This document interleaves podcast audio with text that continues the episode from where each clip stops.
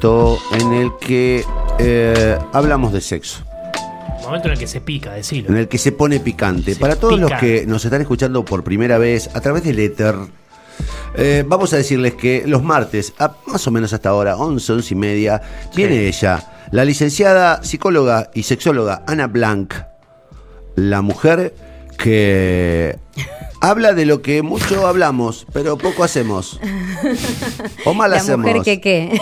La mujer ¿Cómo que habla. andan? ¿Cómo anda, licenciada? ¿Qué Buen dice? día. Qué gusto Todo tenerla bien, acá. todo bien. Bienvenida al aire. Bueno, muchas gracias. Estoy ahí transmitiendo también en vivo, bueno, a ver lo que dé porque ando con poca batería. Va. Todas Bueno, las apagala noches. si te estamos grabando, está saliendo el video. ¿no? Ah, bueno, pero no para, tenés- para que la gente lo vea también y se enganche en el Instagram.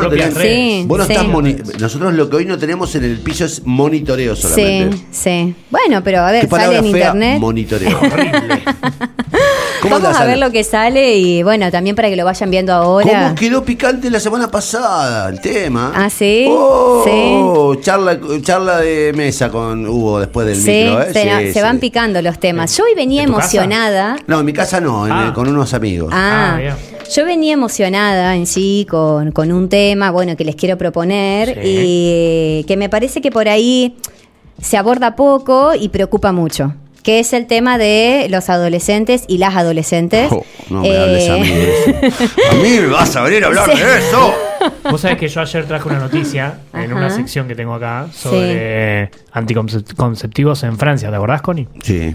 Y no Me sé por qué, mucho que me no sé por qué tomé de referencia a las hijas de Connie, como que Ah. fui directamente. Y todo el tiempo me lo dijo. ¿Qué estás diciendo, querido? ¿Por qué estás hablando de mis hijas? Claro, ¿qué pasa? Tengo dos hijas adolescentes. Sí. Muchos de los que nos están escuchando tienen hijas, hijas, hijas e hijes e hijos Sí. adolescentes.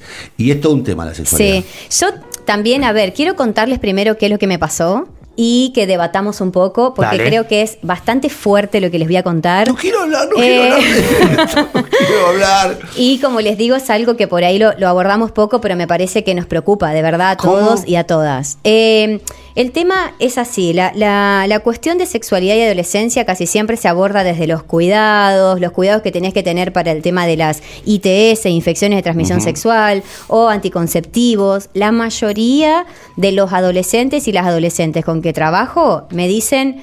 Sí, sí, yo tuve la clase esa, sí, sí, alguien fue y nos habló un poco de ella, se acuerdan de algo, tienen la referencia de dos o tres métodos anticonceptivos, dicen, ay, las fotos son horribles cuando te contagias algo, bueno, todas las sexualidades del miedo, desde lo horrible que te puede pasar y casi nunca dada desde qué me pasa en mis emociones, qué me pasa desde mi placer, colocar el placer sobre la mesa. ¿no? Esto no significa que eh, quienes nos perdón, quienes nos eh, formamos en esto, vamos a ir a decirles, tengan placer, tengan placer, porque también ese es el miedo de muchos papás y mamás, que vamos a decirles que, que- que coloquen el placer allá arriba y experimenten de todo. Nosotros no damos esas sugerencias ni esos consejos, sino que hablamos de un tema que no se quiere hablar, que es el disfrute, en vez de pasar la sexualidad todo por el miedo, la vergüenza y demás, que luego nos traba muchísimo. Bueno, eh, eh, vos es que la, la conversión a padre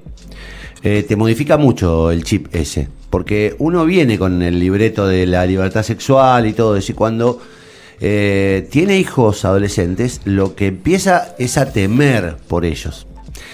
Yo entiendo lo que vos estás diciendo, pero yo creo que hay claramente en la sexualidad eh, un factor de temor en la paternidad y en la maternidad, Sí. obviamente. Sí. Hay un factor de temor. Sí, creo que es importante también que si cuentan con profesionales eh, que nos dedicamos a esto, se saquen todas las dudas y todos esos miedos para poder eh, ser mejores referentes. Y si siento que no puedo, como muchos papás y mamás están haciendo conmigo, me dicen, Ana, yo hablé hasta donde pude. Puede tener una sesión con vos. Me encanta esto que está pasando de dejar de mandar siempre al ginecólogo, ginecóloga, si bien Claro. besotes para todos, los amo y las amo, claro. Pero el varón no va a un ginecólogo o una ginecóloga, no va al urólogo a preguntarle sus dudas, entonces no tiene con quién canalizar. Y tampoco está bueno que la sexualidad siempre la referenciemos a la cuestión biológica. sí, claro. genital. Sí, a ver, hay otras cosas que hablar, pero les cuento lo que pasó. Sí, eso porque mi intención es hablar adolescencia y lo que está sucediendo actualmente con el tema redes, que es un temón.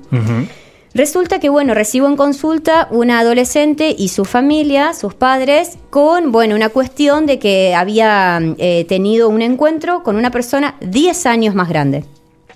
Eh, no importa la edad que tenía esta chica en cuestión, que puede ser 13, 14, 15, 16, pero se encontró con alguien 10 años más grande. Bueno, los papás en un ataque de nervios, vamos a la médica. Yo digo, a ver, ¿qué le estamos transmitiendo con eso? No vamos a una ginecóloga, tipo, parece que, no sé, que te, que te metió algo en el cuerpo o que te contagiaste de algo enseguida. Yo no digo que, que eso no está bien. No, no, mi mensaje no quiero que sea ese, sino que si cuando me están contando algo así, o me enteré, porque en verdad se enteraron, no es que la hija les contó, eh, me, está, eh, me estoy enterando de algo así, poder abordarlo desde un lugar de, mira, vamos a hacer unas consultas correspondientes con diferentes profesionales, porque algo pasó acá.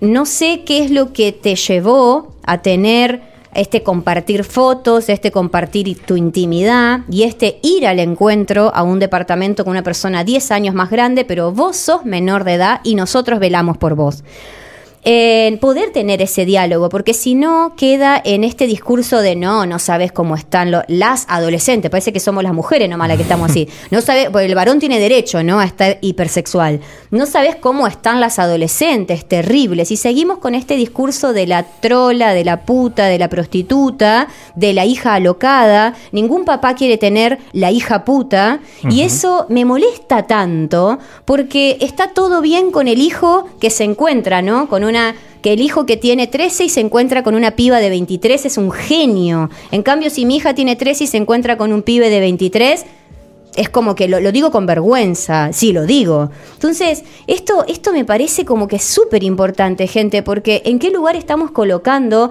la adolescencia y a todo el grupo de adolescentes que no estamos sabiendo apoyar desde una deconstrucción de un montón de cosas que tenemos en la cabeza que les, que les hacemos sentir. Cuestión, vamos al médico, tipo, ahí como que en esa urgencia. No, a ver, vamos a ir para que te pueda revisar, porque nos quedamos preocupadas, preocupados, y que puedas preguntarle lo que desees, porque estos padres ni siquiera sabían si su hija había tenido experiencias sexuales previas. Claro. Cosa que sí, pero ellos pensaban que no. Entonces, capaz que ya había ido o había tenido una consulta virtual. O sea que ellos la descubren y, sí, la descubren. y a partir de sus eh, temores, digamos, disparan. El, no fue la nena la que pidió ayuda ni, consulta, nada. No, ni cerca, ni cerca. Que esto también, bueno, habla de, de la distancia con la que se sienten muchos ah, y muchas adolescentes respecto de sus padres. Y quiero decirles una cosa, porque también eh, los papás y las mamás dicen, pero si yo le hablo, si yo estoy, le digo que me cuente lo que sea, que no la vamos a castigar o no lo vamos a castigar. Sepan que la adolescencia es un periodo en donde suceden muchas cosas que capaz hoy no tenga tiempo de expresar, suceden en un montón de cuestiones en donde estamos en una búsqueda de la identidad, en una búsqueda de pertenecer, y si a mí un grupo de amigas, sobre todo, o amigos, me pide que me saque fotos y yo estoy en contra y yo fui a una charla de bullying, de ciberbullying, de privacidad, de datos personales, porque yo estoy con todos estos temas, pues justamente mi pareja trabaja con esto y aprendí realmente de él y de, sus socios sobre esto, yo no sabía muchas cuestiones de privacidad y ellos, de las, las charlas que daban a los adolescentes en las escuelas, y, lo saben, saben que no tienen que sacarse la foto así, asá, que no tienen que hacer tal cosa, que después yo aportaba en esas charlas la cuestión más psicológica, emocional, vincular, porque ellos estaban más desde el, mirá, esto es legal, no es legal, esto te va a traer problemas, esto no, esto, así estaban, desde ese lugar. Y, y bueno, y en esa, en esa charla sobre lo, sobre lo emocional, si bien saben todo lo que no, lo hacen igual. ¿Pero por qué? ¿Significa que son rebeldes, que no les importan los padres? No. Significa que están en un momento difícil de la vida, en donde queremos pertenecer, gente. Pareciera que nosotros nunca fuimos adolescentes y hacíamos cosas a escondidas. No, Ana, pero no era tan grave lo que hacíamos. A ver. No, no, la, respuesta, la respuesta es. Eh, la respuesta es: a mí me da mucha vergüenza decirlo, pero estuve muchas veces a punto de decirlo. Y después me lo. que es: el mundo era otro. Eh, uno puede tener como argumento que el mundo era otro, pero lo cierto es que ellos son adolescentes igual. Sí, sí. Y se enfrentan a su propio mundo. Sí. Eh, y, ahí hay. El problema es nuestro, no el de ellos. Sí. No, a la vez, creo que también. Eh, no sé si la palabra sería inabordable. Yo no soy, no, no soy padre todavía, pero lo veo con mis hermanas y mis sobrinos, que también, en- hablando mal y pronto, en algún momento se te queman los papeles. Y se te queman los papeles. Claro, ¿cómo, cómo tocas este tema o qué estrategia pensás? Incluso a veces te sorprende el otro lado que viene con un montón de cosas ya resueltas. Sí. Viste, no, bueno, yo lo, lo- lo decido así, me voy Sí. a manejar así, como. Bueno, no sé. a mí hay algo que me... Lo que pasa es que yo a veces lo, lo- lo- tengo el temor de que esté, esté recortando la realidad de un tipo de clase media, alta, Sí. eh, y que esto no ocurra en el resto de la sociedad.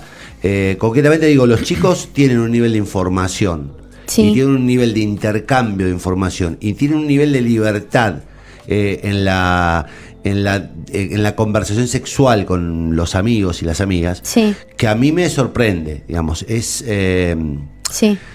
Hay mucha información generada sobre todo de las redes Sí. sociales y del vínculo eh, que, que habla de una de una evolución respecto a lo que éramos nosotros adolescentes Sí, digamos. igualmente yo creo que con ese tema, si bien hay mucha información, el- eh, los adultos y las adultas hacemos cosas que no nos convienen y que no, no, no son sanas tampoco. Por ejemplo, decir, yo no sé nada de eso.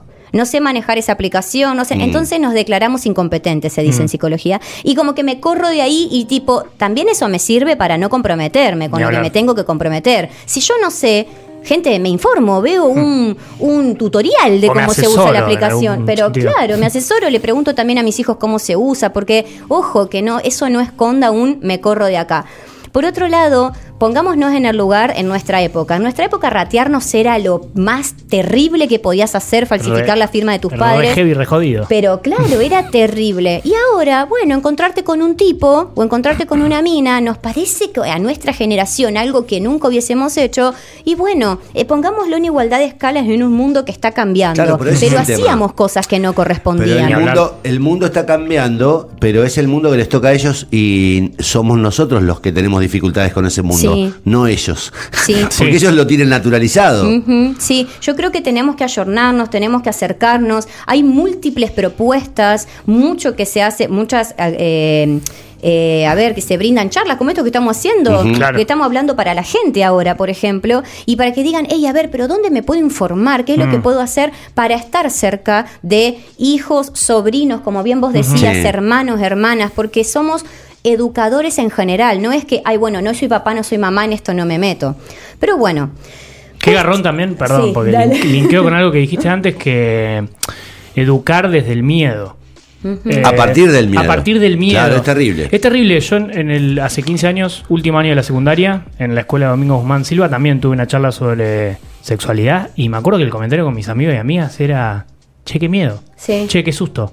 Como salimos todos como... Con y, miedo. y en ningún momento de en, en ningún eh, momento de la charla o la experiencia estaba la instancia de preguntar, lo cual también me pareció... Ay, qué fuerte eso. Lo vi, lo vi mu- mucho después, no en el momento, pero siempre pienso en eso. ¿Por qué no podíamos preguntar? Sí, yo doy charlas en los colegios, bueno, pre-COVID, ¿no? Eh, las ofrezco de forma gratuita un montón de veces y en otros momentos, bueno, también dependiendo, ¿no? Porque si no, tenés que ir de paseo por todos los colegios. Claro, no- no vivimos del aire, Claro, además. Claro. En algunos La momentos, eh, sí, por fechas específicas, eh, sí, sí las he dado. Y la instancia de las preguntas tiene que estar, Laucha, sí o sí, no puede faltar. Eh, pero eso que dijiste me hizo acordar a algo que, que se me había olvidado que les iba a decir. Eh, subestimamos al grupo de adolescentes. Decimos, ay, viste, pero estos chicos son terribles, o estos chicos son inseguros, por eso se sacan fotos, o estos chicos buscan elevar su autoestima de tal forma.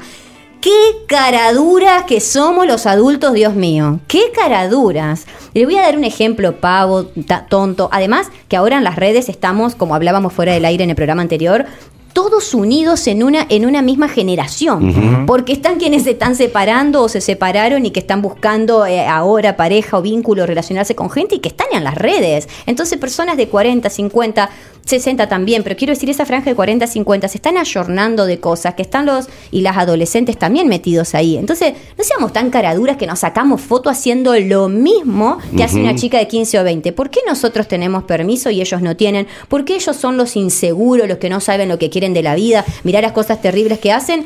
Yo he atendido muchas personas adultas que han mandado fotos, sin fotos no cuidadas, y que dicen después no lo que hice. Los famosos nudes. Claro, eso mismo. ¿Con qué cara le vas a decir? nu- nudes. Sí, Las nudes. Exactamente. Sí. Entonces, gente, a ver, dejemos de, de- de, eh, poner ese dramatismo, ese velo de drama sobre la adolescencia, ese velo de negatividad, de que no tienen nada en la cabeza, no saben pensar, porque nos da miedo, porque viste que el adolescente es un inconsciente. Pará, saquemos esas creencias porque un montón de veces tienen mucha más conciencia que nosotros en un montón de cosas y creo que eso también es no darle la oportunidad a nuestros adolescentes allegados, sea el vínculo que sea el que tengamos, de que se expresen. ¿Escuchamos lo que piensan? ¿O escuchamos un comentario que hacen al azar, una conversación que tienen con amigos y nos parece superficial? ¿Cuánto conocemos realmente?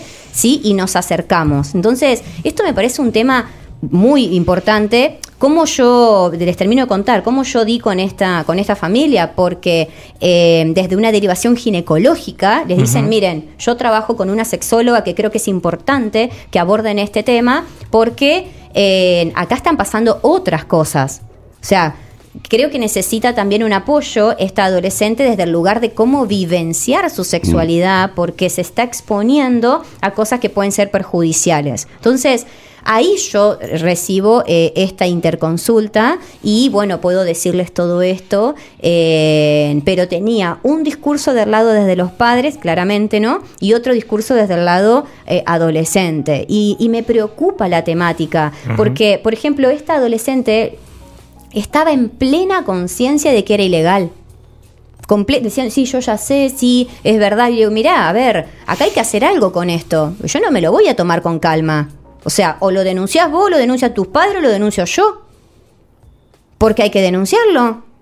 ¿Cómo no lo vas a denunciar? Dejemos de naturalizar esto, ¿sí? Porque eh, la, la persona que tiene que saber que cometió un acto que no correspondía es el adulto. Entonces, es como que nos quedamos así tipo paralizados y decimos, bueno, cosas de chicos. ¿Quién es el chico acá? Y además el grado, o sea, ¿qué podría, qué podría haber pasado, no es cierto? Porque pensamos, salió todo, está todo bien, hubo consentimiento, nadie la lastimó. ¿Y sí qué? ¿Pero tenemos que esperar a que, a que se lastime a una persona? Entonces, es la persona más grande, esta es mi opinión, me encantaría escucharlo, es la persona más grande la que tiene que saber que bueno, que hay cosas que, y que yo no hice las leyes, chico, ¿qué quiere que haga? Hay cosas que, que, que no, que no van. Bueno, pero, pero vos estás introduciendo ahí un tema diferente, porque ah, empezaste hablando de, de algo que para mí es valioso, que es el tema del placer, Sí, eh, de la dificultad que tenemos los padres para afrontar que la sexualidad de nuestros hijos está vinculada al placer Sí. y no, nece- y no necesario o no solamente a la genitalidad y a los riesgos de las enfermedades o embarazos no Sí. deseados. Eh, y ahora estás introduciendo un tema eh, que es delicado, que es el tema de eh, la conexión de los menores con los adultos. Sí. Y estás hablando de un delito, básicamente, porque una persona que mantiene relaciones sexuales con una menor de 15 años y es adulto, está cometiendo un abuso sexual. Sí. Eh, y si tiene menos de 12 años, está cometiendo una violación. Mm. Digo, esa es la gravedad. Incluso, eh, per- perdón, Connie, es un delito que no, no distingue clase social. No, no. Pasa en cualquier escala, ¿viste? Sí. Bueno. En cualquier estrato sucede. Pero, a ver, pero te voy a poner una. Te voy a decir algo que a mí es lo que me de algún modo me rompe siempre la cabeza. Eh, y yo sé que te estoy preguntando algo que la ley tiene una explicación muy concreta. Puede haber una chica de 15 años o de casi 15 años. Yo no distingo eh, o, no, o no no alcanzo a distinguir cuán madura era mi hija a los 14 y 11 meses o a los 14 y 10 meses con el- Sí. la- lo que es a los, die- a los 15 y, y- y 3 meses. Sí. Digo, ahí la madurez, eh, la ley la establece caprichosamente. Digo, ¿qué pasa cuando esa relación es con consentimiento, es con placer? Y de verdad no le, no le generás a la chica eh, un daño denunciándole este, la relación con alguien a la, que a lo mejor es una relación sana. Está muy buena tu pregunta y tengo algo que decir ahí. Primero que creo que voy a acá voy a lanzar una bomba que espero que me dé el celular para grabarlo, que es Lance. que cuando yo estuve si estás graba- estamos Es que- grabando, pero que estamos que grabando. está Esto es una cápsula. acá que dice, Ana, Esto es ¿te una sigo?". cápsula, Ana, no te preocupes. dice, a ver los que están ahí pendientes. Esto nos eh, este tema eh, legal y demás nos limita más a las mujeres que a los varones. ¿Por qué? Porque las mujeres tenemos un desarrollo psicosexual, emocional, eh, anterior al varón. Por Claro. eso las mujeres buscamos generalmente a los 14, 15, 16, no nos atrae el pavo de 14, 15, 16. Y digo el pavo por la edad del pavo. Sí, sí, sí, y la edad del pavo está más vista desde el lado del varón, que hace cosas pavas, que del lado de la mujer. Entonces, la, la, la mujer tiene un desarrollo anterior y que el hecho de que no le permitan, entre comillas, sí, porque bueno, es así Está legalmente. el objeto prohibido, además el objeto del deseo, digamos, lo prohibido también atrae, lo hablamos Sí, acá. sí, pero legalmente, Connie, que no nos permitan a las mujeres vincularnos con alguien mayor, nos castiga más a nosotras que a ustedes porque nosotras ya estamos un poco más preparadas, porque deseamos un vínculo más maduro y, y el varón tiene como ese que, que- que demora un poquito más a, eh, hasta, hasta Sí, sí, eso- es así, es así, ¿eh? Pero esto no lo, no lo digo así como de, ay, qué mala que sos, Ana. No, no, no, yo los veo a los, a los compañeros de mis hijas, de mi, de mi hija menor, que parecen mucho menores a, la- Sí, a las chicas. sí. Y después a los 18, 19 se, se Eso empardan mucho más. se empardan. Ahí sí, en los cumpleaños 15 lo revemos a esto. Sí. Entonces, esto de, las le- de la ley que no permite, la verdad que limita bastante la exploración de la mujer eh, más que del varón. Eso lo quiero decir. Sin embargo, se intenta proteger gente. Entonces, si yo tengo 13 y salgo con un muchacho de 23, lo que correspondería es que el muchacho me diga, quiero conocer a tus padres, Claro. Claro. quiero que me conozcan, que sepan quién soy, que no se preocupen. No deja de ser un muchacho de 23. Bueno, Lo pero- digo porque pero se en ese retardo de la madurez, Sí. digo, la, la edad del pavo y la adolescencia se extendió un poco, en, en- en- Sí. en- ¿viste? Porque los hijos demoran más en Sí. irse. Digo, también hay un nivel de inmadurez Sí. importante en una persona de 23. Sí, pero vos que decías, Connie, esto del consentimiento y si hay placer y demás, si la persona realmente lo quiere ver desde ese lugar, vamos Claro. a hablar del varón, el varón va a intentar que haya tranquilidad, porque tiene que saber que está cometiendo un delito y si no quiere que sea un delito Sí, denunciable, además la ley tiene se que presume, presentarse. la ley se presume conocida. Conozcas claro. o no la ley se presume conocida, con lo cual estás cometiendo un delito y sabes. Y sí, además o debes invitás- saber. Vamos a, vamos a hacer este ejemplo. Vos tenés 25 años, invitás a una chica de 15 a tu casa. Yo lo que preguntaría teniendo 25 años como mujer y, y, y, y comiéndome un pibe de 15 es, ¿Cómo comiéndome? Bueno, pide? ¿Qué- eh, qué estoy comiendo un pibe de doctora? 15. Tiro por la Por borda. Por favor. y teniendo un encuentro con un pibe de 15, Sí. escucha, tu familia sabe dónde venís, pero porque yo, eso yo creo que es ser adulto responsable. Ujú. ¿Tu familia sabe que estás viniendo acá conmigo? Porque gente, a ver, esto es... eh, cuídate al flaco, a la flaca mayor, eh, eh, adulto. Ni siquiera vos no querés cuidar al otro o presumís que hay consentimiento y que está todo bien, pero cuídate vos, porque si se le canta denunciarte, ¿entendés que es ajo y agua? O Bueno, sea, sí, es como el ABC. jodete. Sí, es como el ABC, pero además, Sí. amén del ABC, eh, también vamos a convenir que hay una mirada social mucho más condescendiente con el menor varón que anda Sí. con una jovata de Totalmente. 25 Sí. que a la nena de 13 o 14 que termina siendo seducida por una persona de 20. El Sí. capo. Mirá el capo, mira mirá qué capo, el pibe, mira cómo se bueno. Pero Sí. al margen de esto, también yo quiero decirte algo acá, que en este mundo tan convulsionado, desde la re- revolución feminista y revolución sexual, también hay un fuerte empoderamiento de la mujer y de las adolescentes. Sí, Eh, con lo cual, las y los adolescentes también cambian el paradigma de la Sí. sexualidad a partir de, de la influencia de todo lo que es este movimiento, Sí. que como todo movimiento tiene daños colaterales, digamos. Claro.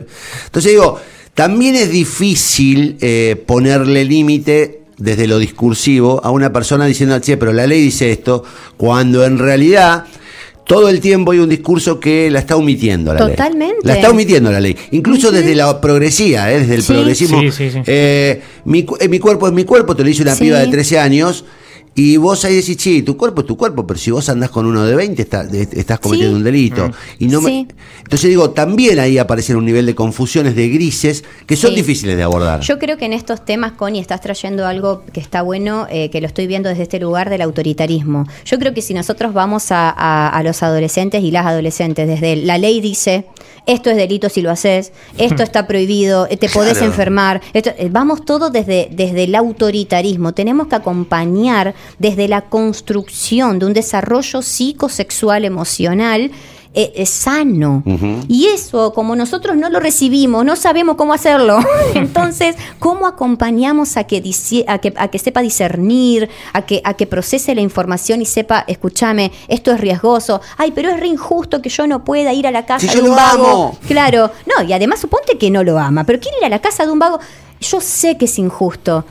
Estamos haciendo todo para cambiarlo. Yo eh, te, te quiero decir que vos fijate a lo que te expones, porque nosotros estamos dando mensajes contradictorios. Por un lado, el empoderamiento de la mujer y por el otro, cuídate del que te puede violar. Sí, porque en este momento actual están presentes muchas realidades. No estamos pudiendo saltar a la realidad de que todo hombre, voy a focalizarme más en el varón, de que todo varón va a ser respetuoso. Porque pasó algo, cuando que me cuenta esta familia también, que me dicen este concepto de está hipersexualizada la nena, y yo, bueno, y si fuese varón, ¿cómo lo sentirían? Y se quedaron pensando. Entonces, yo, no, bueno, pero hay más peligro para la nena. ¿Por qué? ¿Por qué hay más peligro para la nena? Ahí ¿En qué está el peso sentido? del embarazo. Claro, el embarazo y el hecho de que la violen en manada. Entonces yo le digo, escuchá, claro, de que la agarren Sí, varios. la violación, básicamente. la Claro, violación, entonces, sí, sí. pero, pero también de que vaya a un departamento y que si se encuentra con más gente, bueno, entonces todo esto que nos da miedo, apuntemos al varón, gente, dejemos de tener Mm. cuidado, nena, y fíjate esto, nena, no, apuntemos al varón, eh, porque en un momento me cuentan que no, porque ella seduce a los hombres, y viste cómo son los hombres, me clavó un puñal. Una daga. Así, pero y yo lo miro, la miro y ay, bueno, yo no sabían cómo expresarse. Basta de cómo son los hombres. A vos, varón. No le perdones, si viene- no le perdones al tipo mayor el hecho de que haya omitido que estaba seduciendo a una menor. No se lo Claro perdones. que es, pero obvio, y parece, ahora vamos a esto que en el programa anterior también salió, que el varón es un animalito que no tiene control y que le entra a todo, ¿no es cierto? Tiene que encararse todo y que si una mina, no importa si es menor, viene y te seduce y vos no vas a quedarte ahí comiéndote los mocos y no arrancando. Aprovechala. Eso, gente, o sea, ¿ustedes, ¿ustedes se dan cuenta el grado de violencia que hay en ese discurso? Sí. Y pero no hablamos de eso, no decimos que el adulto es el que tiene que comprender una psiquis en desarrollo, unas hormonas que están a full y saber contener esa sexualidad y saber ubicarse y decir, flaco, no está muerta con vos, no seas tan salame, ¿me entendés? No, pero está muerta conmigo, la chica, viste cómo las tengo a todas las pendejas. ¿Qué es lo que piensan muchos, discúlpenme los de la agencia de turismo, lo que piensan muchos coordinadores? Que las pibas están muertas Sí. con ellos, son las hormonas, chicos. A ustedes les corresponde saber ubicarse y entender el desarrollo psicosexual emocional de una adolescente. No podés, eh, no, no podés eh, eh, pensarlo desde el lugar de que están en igualdad de condiciones. Eso me molesta, ¿me entendés? Vamos a los tipos, a decirle, escuchá, sos responsable, flaco, de ubicarte. Ay, me puse muy... No, Está muy bien, está no, muy bien. no, no. Bienvenida O sea que- sea, bienvenida sea. Bienvenida al mundo de la adultez. No, escucha, eh, yo soy padre de dos adolescentes mujeres y esto que estás planteando vos eh, me representa mucho porque es un tema que está todo el tiempo presente. Con las salidas, con los horarios, con avísame, no me mientas dónde vas, porque es- ese tipo de cosas son eh, a veces son difíciles de transmitir porque parece que estás convirtiéndote en un vigilante, pero Sí. eh, saber dónde está tu hija es importante, digamos, Sí. por una razón. No te estoy diciendo que no vas a tal lugar, estoy Sí. diciendo quiero saber dónde está porque si te pasa algo quiero saber dónde ir a buscarte. Sí, Básicamente sí. es eso. Sí. Eh, y la, la es muy difícil, eh, es muy difícil aprender a ser adulto y aprender a ser padre. Eh, no te dan un manual No. y mucho menos con la adolescencia. Y la sexualidad. Menos, menos, porque muchos somos padres con problemas sexuales irresueltos. Claro, porque decirle que tiene que estudiar, decirle, hablarle Ana, del estudio, del yo trabajo. conozco padres que, que son gay y que, y que se casaron por una cuestión este, Sí. social y de- de- de- después, digamos, terminaron. Digo, de verdad, hay eh, sobre la, en, en la carga de los padres un nivel de responsabilidad que a veces nosotros eh, no terminamos de abordar, porque, Sí. porque no lo sabemos abordar. Por eso es importante la sexología, Sí. por eso es importante la terapia, por eso es importante que tengamos profesionales donde aferrarnos, digamos, donde encontrar algún nivel de certeza. Eh, no es fácil todo esto. Eh, a mí me causa mucho. Yo, por suerte, lo- digamos, soy de las personas que lo abordo desde el humor. Sí. Eh, me defiendo desde el humor. Eso está, eso está buenísimo. Sí, está bueno hasta, hasta que la Hasta que cosa se acaba el humor. hasta que no, hasta que te cruza la angustia. Ah. Pero digo, yo siempre cuento, la- la- se lo conté a los chicos, no lo voy a contar en público, pero digamos, yo me, me- me entero de una cuestión de mi hija por un accidente, digamos. Por Ah, un- sí, lo de las pastillas, Sí. que tomaba pastillas. Eh, ¿Viste y que yo- pastilla para la presión toma? Pa- Pareció. para- el tema es. eh, nada, eh, yo siempre trato de hacer lo que. Y, y esto es lo que propongo como ejercicio. Y a ver si me lo aceptás. Yo propongo eh, volver unos años atrás eh, y pensar qué te pasaba a vos. Hmm. Que es lo que trato de hacer todo el tiempo. Y lo hacemos con mi, con la madre de mis hijas, con mi mujer. Digo, Como che, padres. Sí, Sí. ¿qué te pasaba a vos a esa edad? Porque yo a la edad que tiene mi hija, menos que, digo, mi hija está organizando un viaje con amigas para el mar. Ah. Y entonces, 17 años. Oh, ¿viste? Sí. Y claro, pues yo a los 16 me había ido a Brasil con mis amigos. A los 16, pidiendo permiso a los padres y eh, de los padres haciendo un certificado. Y nos fuimos a Brasil. Eh, y ya habíamos tenido un veraneo en Villa Gesell eh, solos en un departamento. Digo, de verdad, me parece que lo que también nos pasa Mm. es que queremos tanto a, lo- a nuestros hijos, los queremos tanto, de verdad, que le da- nos da mucho miedo todo lo que les ocurra, lo bueno y lo malo. En el fondo, lo bueno y lo malo, porque también te da miedo que el chico crezca. Y que Sí. y así como te emociona que el pibe se reciba y se vaya a la facultad, después decís, pucha, che, pero lo pierdo. O sea, Sí. se va. Se me va de las manos. Y con la sexualidad me parece que pasa un poco lo mismo. Uno tiene dificultades para retrotraerse y comprender que uno también fue adolescente Sí. y que le pasaban las mismas cosas que le pasan. Sí. En otro mundo, sin redes, este pero con menos comunicación. Eso es increíble. Sí. Yo creo que nosotros teníamos mucha menos comunicación con nuestros padres Sí. Y además no teníamos la comunicación esta. Sí. La de la, de la instantaneidad. Yo me iba de mi Sí. casa y mis padres pasaban 15 horas sin saber dónde estaba yo. Totalmente, sí, totalmente. El fijo, ¿viste? El teléfono un fijo. teléfono fijo, claro. Sí. Punto. Sí, yo creo que también hay algo, Connie, que me hiciste acordar hablando así, que es que el miedo eh, de que les pase algo y no los pude proteger. Sí. Sí, sí, sí. sobre todo con la hija mujer. La culpa que no me voy a sacar nunca de adentro por haberte dejado ir a ese viaje y volviste con una experiencia que me quiero matar, sentirme responsable Sí. de lo que otro ser hizo. Por eso es tan necesario que los hombres hablen con otros hombres, para que eh, la cuestión del consentimiento empiece a circular. Creo que eso es importante que lo hablemos. Que, que empiecen los varones a, a, mm, entender el consentimiento, porque es el varón, esto es estadístico, gente, es el varón el que presiona la relación sexual.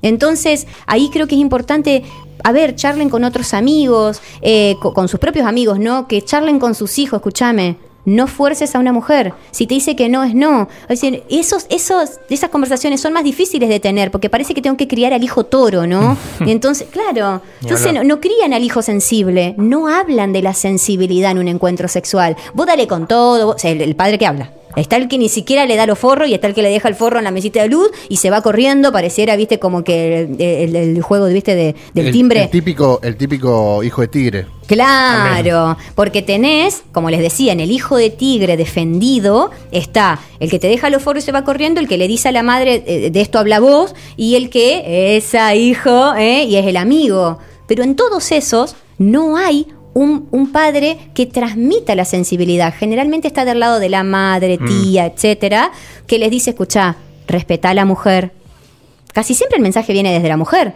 Entonces no encuentro una figura masculina que me diga respetar a la mujer.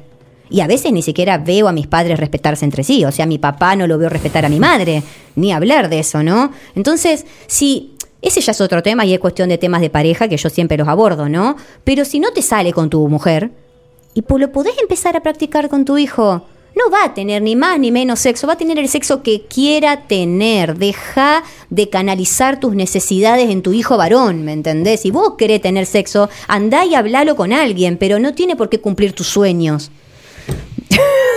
No, está bueno el tema. Es, es, eh, sí, estamos hablando del- de un tema central, que es el tema del machismo y de, la, de las dificultades que hay. Yo igual, permitime eh, no cerrar, Sí. pero sí eh, empezar a ponerle el moño a esto, que es, eh, yo noto que, que vienen distintos los pibes. Lo noto. O sea, lo noto en los amigos de mis hijas. lo- Mm. lo noto que vienen con otro chip. Vienen con otro chip. ¿En qué Eh, sentido? A ver, que creo que hay una mayor conciencia. Creo que de verdad hay un, hay un discurso de, de, mm, hay un discurso que se instaló, digamos, que se instaló, que así Está que- bien, pero vos lo estás analizando desde una realidad socioeconómica que no es la Por de todos eso, ese- yo lo aclaré, Martín, ¿eh? lo Claro, aclaré, aclaré que estoy hablando de una. Digo, de- nosotros lo analizamos desde otro lugar. Bueno, eh, analizalo desde el lugar que veas. Yo veo que en los pibes, nue- en los, en los chicos que digamos que con, que, que con los que intercambio ideas en mi casa o a los que escucho charlar, eh, está instalado otro chip. o- Está instalado otro chip. Digo, tenemos la ilusión de que este, de que este, este aluvión feminista vino de verdad a cambiar el, a cambiar la cultura de los, de los nuevos, de los que Sí. nacen bajo este paradigma. Sí. El problema somos los que estamos todavía Sí. chipeados de otra manera, seteados de otra manera. Sí, creo que es interesante esto que bueno se dio recién entre vos y Tincho de, de, de ese intercambio, de que no, no polaricemos, o sea, de que no creamos que los adultos, todos los adultos y las adultas estamos en X cosa y todos los adolescentes en otra. Por ejemplo, a veces tenemos esta tendencia de decir, bueno, los adolescentes están más liberales o los adolescentes están más sensibles. A ver, hay adolescentes que están más sensibles, sí. Es cierto, porque además también estoy trabajando con muchos adultos que increíblemente están más sensibles. Sí, claro, como no vas a estar más sensible. ¿Eh? Entonces- ¿Cómo no? A ver, a los hombres, a los hombres, ¿sabés qué, cuál es el problema? Yo te digo, y yo hablaba de los efectos colaterales, ¿no? De esta revolución. Pero a los hombres, los hombres estamos todo el tiempo puestos bajo la, la lupa ahora. Mm. Cada movimiento nuestro está mirado, Sí. cada, cada gesto, cada palabra que decimos.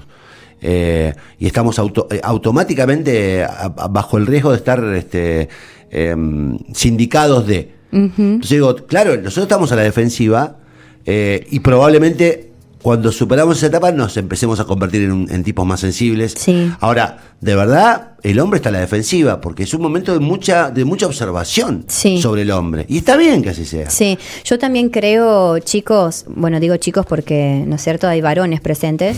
Eh, Además me hace sentir joder. Podés Muy decirle bien, chiques y se siente más, más joven todavía. Eso es verdad. es cierto, es cierto, Laucha.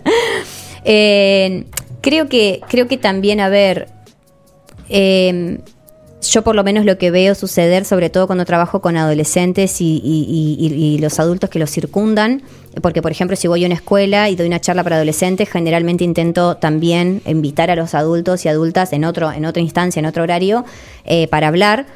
Eh, como que, como que siento que existe esta cuestión de yo no soy como, como dicen que somos los hombres. Entonces yo intento mostrar lo mal llamado micromachismos, porque está mal llamado, porque es machismo, pero bueno, es machismo naturalizado, ta, ta, ta. Entonces, eh, a ver, doy un ejemplo cualquiera. Si vos, a ver, quien está en pareja acá y de típico mamá, papá de una familia y que le acabo de dar una charla a sus hijos, hijas, si cuando ella está hablando vos la interrumpís, varón, si ella es la que sirve la comida mientras vos estás sentado, si todo ejemplos cotidianos, que un montón dicen, no, pero yo colaboro, no, está bien, pero denme un ejemplo, a ver gente, siempre hay un ejemplo en donde me muestro desde el lugar de poder de papá, ¿está? O, o cuando venga papá, o estas expresiones, lo que fuera, o hagan silencio que está durmiendo papá, lo que, que sigue sucediendo.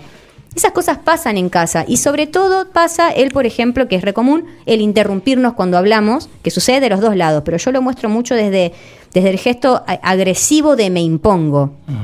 Y también que creo que es lo que aprendió el varón, porque con, con los varones, o sea, ustedes como varones, posiblemente fueron criados así, tipo, ¡pum! ¿Viste? El autoritarismo, tac, te decían no. Nunca preguntabas, ¿qué, qué- pero por qué? Veía a la mujer un poco que se le permitía un poquito más la expresión de sus emociones, podía llorar, el varón si lloraba no obtenía ni cerca el abrazo de papá, capaz que al contrario obtenía el rechazo. Entonces también el varón aprende a ser así, producto de una cadena en donde yo obtengo tu atención, obtengo tu afecto en la medida que soy fuerte. Y ser fuerte es no expresar las emociones.